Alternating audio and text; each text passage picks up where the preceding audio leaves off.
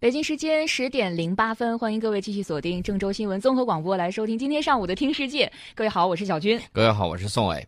哇，呃，小军，我问你，你坐过飞机没有？我当然坐过飞机了。你坐的不要觉得我没有上过《听世界》，我就没坐过飞机。你这个坐飞机是从哪儿起飞的？那肯定是从机场啊。那就是陆地上了。对，有没有坐过从水上起飞的飞机？这个我觉得我想象都想象不到，这能实现吗？啊，当然可以实现了。比如说你要去马尔代夫或者去某个小岛上旅游的话，啊，有那种小型的水上飞机啊，它就在水面上起飞降落，然后呢把你送到岛上去玩，很开心吧？可是宋伟大叔，我只管这样叫了。我觉得就是作为我一个女生，就是很。这个低智商的一个思考，就是在水上你怎么助跑或者怎么助飞，这是怎样的一个？它这个主要是螺旋桨飞机，然后呢，呃，它这个起降的时候呢，不是通过这个轮子，而是通过这个浮筒。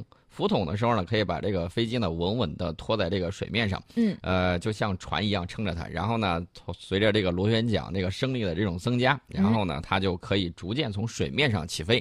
哇！那么我们国家呢，现在造了一个大家伙，这个大家伙呢是我们的蛟龙 AG 六百。这个蛟龙 AG 六百呢。昨天的时候啊，我们从这个位于广东珠海中航通用飞机有限责任公司那儿呢得到消息，国产的大型灭火水上救援水陆两栖飞机蛟龙 AG 六百已经完成了水上的低中速滑行，即将转入水上高速滑行的试验工作。那么这个试验工作是在哪儿做的呢？是在湖北荆门的漳河水上机场，那儿有一个水上机场。哦，啊，是一个大的一个水库，然后呢，这个水面呢比较平静。它在水上呢可以低中速滑行，中间呢一共完成了八架次，一共是五百五十二分钟的水上滑行。大家可能会问，你飞就飞呗，为啥要在那儿滑行呢？对，呃，因为它是水上飞机，所以说呢，它要求在一定的这种浪高的这种情况下能够起降。那么它，大家会想，那它底下这块就像船一样，像船一样就要考虑到水密性能了。啊，所以说呢，这个测试呢就完全验证了飞机的这个气水动作的这种操作特性以及稳定性，还有水密性能。飞机的各项工作呢，呃，系统正常，然后非常稳定。这个飞机呢，其实在二零一七年的十二月二十四号已经成功进行了陆上的首飞，现在呢是在进行一系列的这种水上的这种验证。呃，这款大飞机呢，也是我们国家应急救援体系建设急需的重大航空装备。啊，也是目前就是马上要这个现役的，可能是最大的这个水上飞机。当然了，俄罗斯最近一段时间呢，打算复活他在苏联时期的时候那款水上飞机。那款水上飞机呢，按照他的说法，就是如果复活了之后，人家最大啊，他是这么一种说法。那么我们看到啊，这个水上飞机呢，在不断的这种发展。呃，今天呢，还是要给大家说几个好消息，顺便说点题外话。二零一六年珠海航展的时候呢，我在现场。啊，就看到有一对表演是什么呢？是电动飞机。我们现在知道啊，这个很多电动汽车已经走上了那个街头巷尾。对，当然电动飞机大家可能听说的比较少一些。啊，它跟这个电动汽车呢比较像，依然是靠这个电力，呃，进行这种飞行。嗯。呃，电动飞机呢主要由电动机去提供电力。呃，它有各种各样的这种充电的方式啊，有用电池的，也有用太阳能电池的。哦。我们看到国外呢有一个一展。最大的有一款太阳能电池啊，能够环球飞行啊。它主要是靠接收这个太阳能，然后呢转化为电能。除了这个之外呢，地面电缆也可以给它充电啊。超级电容器啊、燃料电池以及电力传输等等方式都方式。对对对对，可以给这个电动飞机进行提供电力。嗯。啊，这个电动飞机呢发展也是航天领域最大的这个机遇之一。那么我们看到有一份报告叫《全球电动飞机市场报告》。这个报告呢是由变相市场研究公司它发布的，报告里面就预测说到二零二五年啊，这个时间其实也很快啊，距今七年的这种时间，那么全球电动飞机市场规模呢预计能够达到一千八百七十万美元啊，这个我个人认为相对来说可能会让更多的人然后实现自己的这种航天梦，因为它的这个呃噪音非常低，我在珠海航展就在那个炮楼那个地方听这个。就听完全听不到声音啊，非常的安静，而且呢，它没有尾气排放，呃，运营成本比较低廉。它这个你想想，充电你肯定比航空那个燃油是要价格要便宜太多了。是，所以说呢，这个全球飞机市场里面，它会逐渐占据一个比较重要的这么一个份额。呃，现在制约它的这个主要主要环节呢，其实跟电动汽车一样，主要是高密度电池的这个解决方案。呃，所以说呢，这个未来大家可能期待说，大型商用飞机这种电气化怎么样？可以会用电气电动的吗？呃，也有可能，也有可能啊啊，这是未来的这种商业飞行。目前在国际市场上运营电动飞机的主要公司，比如说这个尤尼埃克国际公司、这个祖纳姆航空公司啊、PC 航空公司啊、百合航空公司、依维飞机公司，就这些。呃，公司呢，他们在运营这种飞机。嗯，这个等于说我们在给大家说好消息之前呢，说了点这个飞机方面的这种题外话。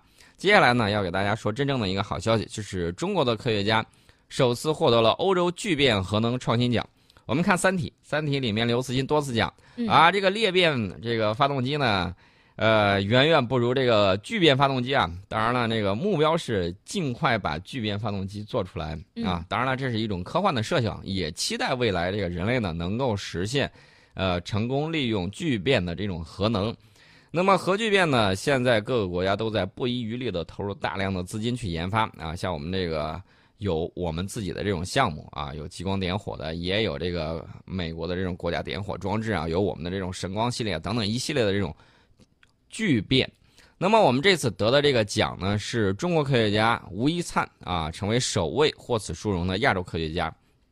欧盟委员会的科研与创新部门的负责人呢，蔡尔德啊，专门为这个吴一灿颁奖，以表彰他在核能中子物理前沿领域做出的开创性的这种贡献。呃，吴一灿呢，现在是中科院核能安全技术研究所的所长啊，致力于这个核能中子物理研究已经几十年了。嗯，那么在核能中子输运的这个基础理论、关键技术和工程应用方面，都取得了重大的这种突破。大家听好了，重大突破一定是之前没有，然后他呢进行了一系列的这种创新。呃，在核能系统里面呢，中子被形象的称为灵魂啊，呃，你可以叫他是灵魂的工程师，就是核能领域啊。它呢是产生核热能以及引发放射性的这个源头，中子的这个输运行为呢，直接影响到核电站的这种安全性和经济性。那么，世界主要核大国都大力开展相关的这种研究。我们再说一下这个奖项到底有多么高的一个规格。嗯，这个奖呢，其实设立的时间不长，二零一四年。对，距今只有四年的时间。对，这个是欧盟委员会专门设立的欧洲聚变核能创新奖。那么，在欧洲，呃，在欧盟科技创新计划地平线二零二零的这个框架之下，每两年选一次。嗯，呃，它的这个目的呢是评选和表彰全球范围之内为聚变领域科技创新做出杰出贡献的这种科学家，啊，这是一个好消息啊。除此之外呢，还有另外一个好消息，呃，什么好消息呢？大家都看过美国那个机器人大狗，对啊，然后你踹它一脚，它继续还能走，然后呢，自己还能够做出来一些。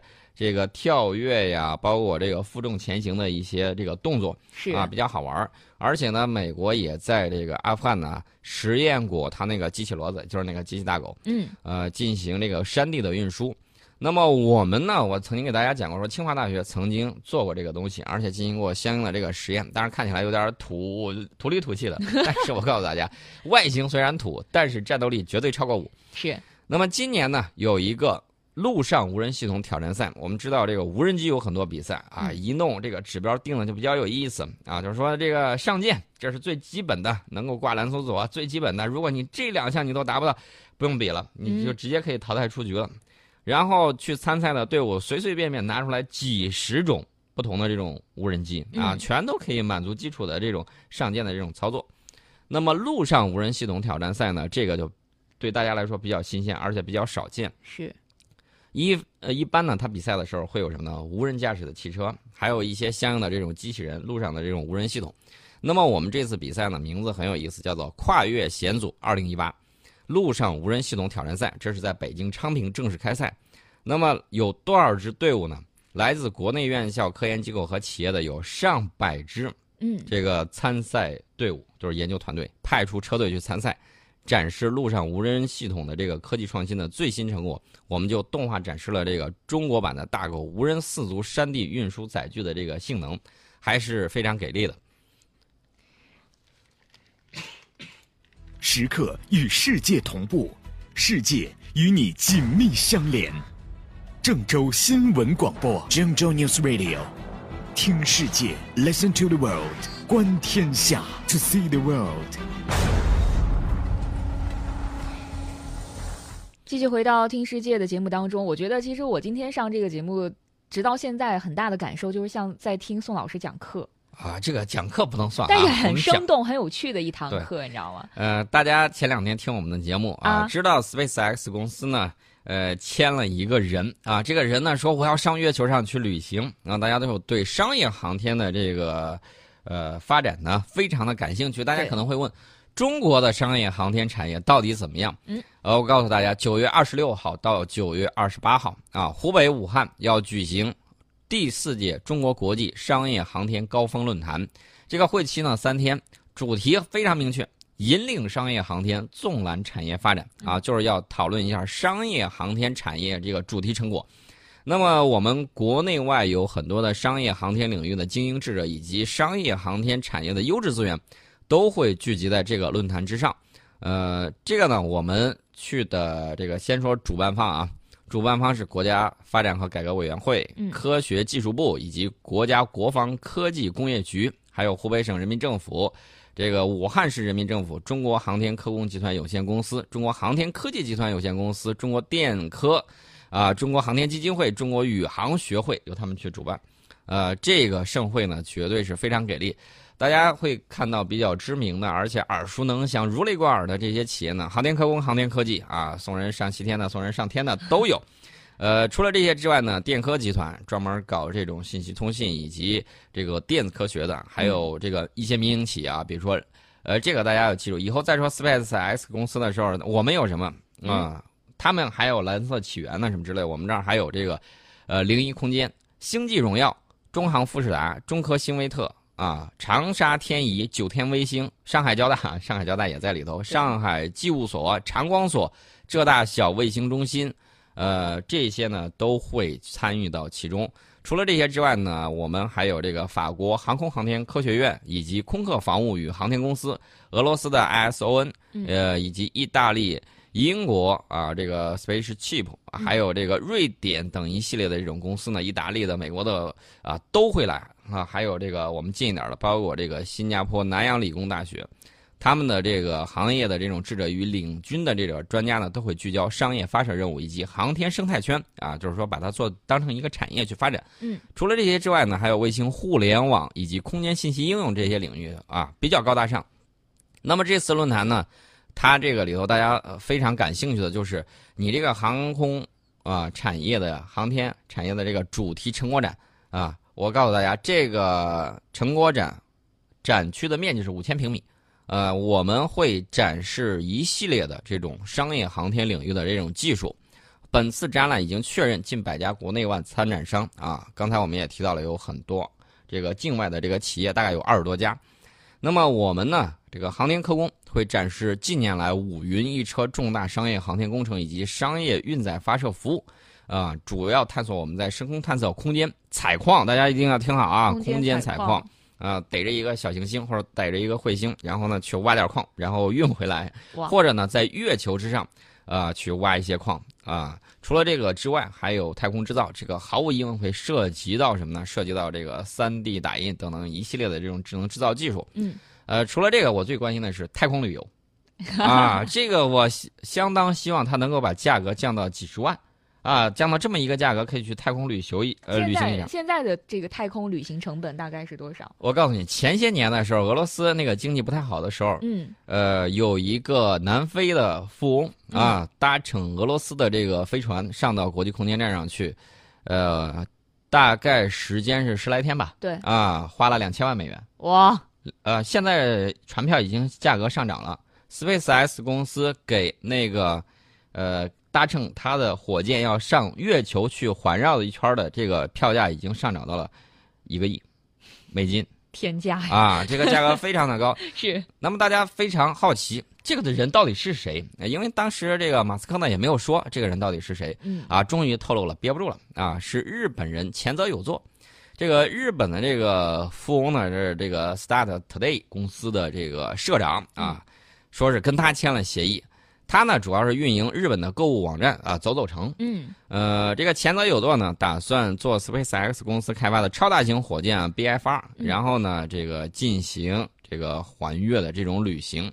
呃，前泽有作呢，他是这个呃公司的这个创始人，不是 SpaceX 啊，是他那个日本运营呃日本购物网站。对。那么这个公司呢，有一个呃项目比较有意思，推出能够量身定制的这种衣服，就是电子感应服啊，哦这个是比较热门的一个话题，而且呢。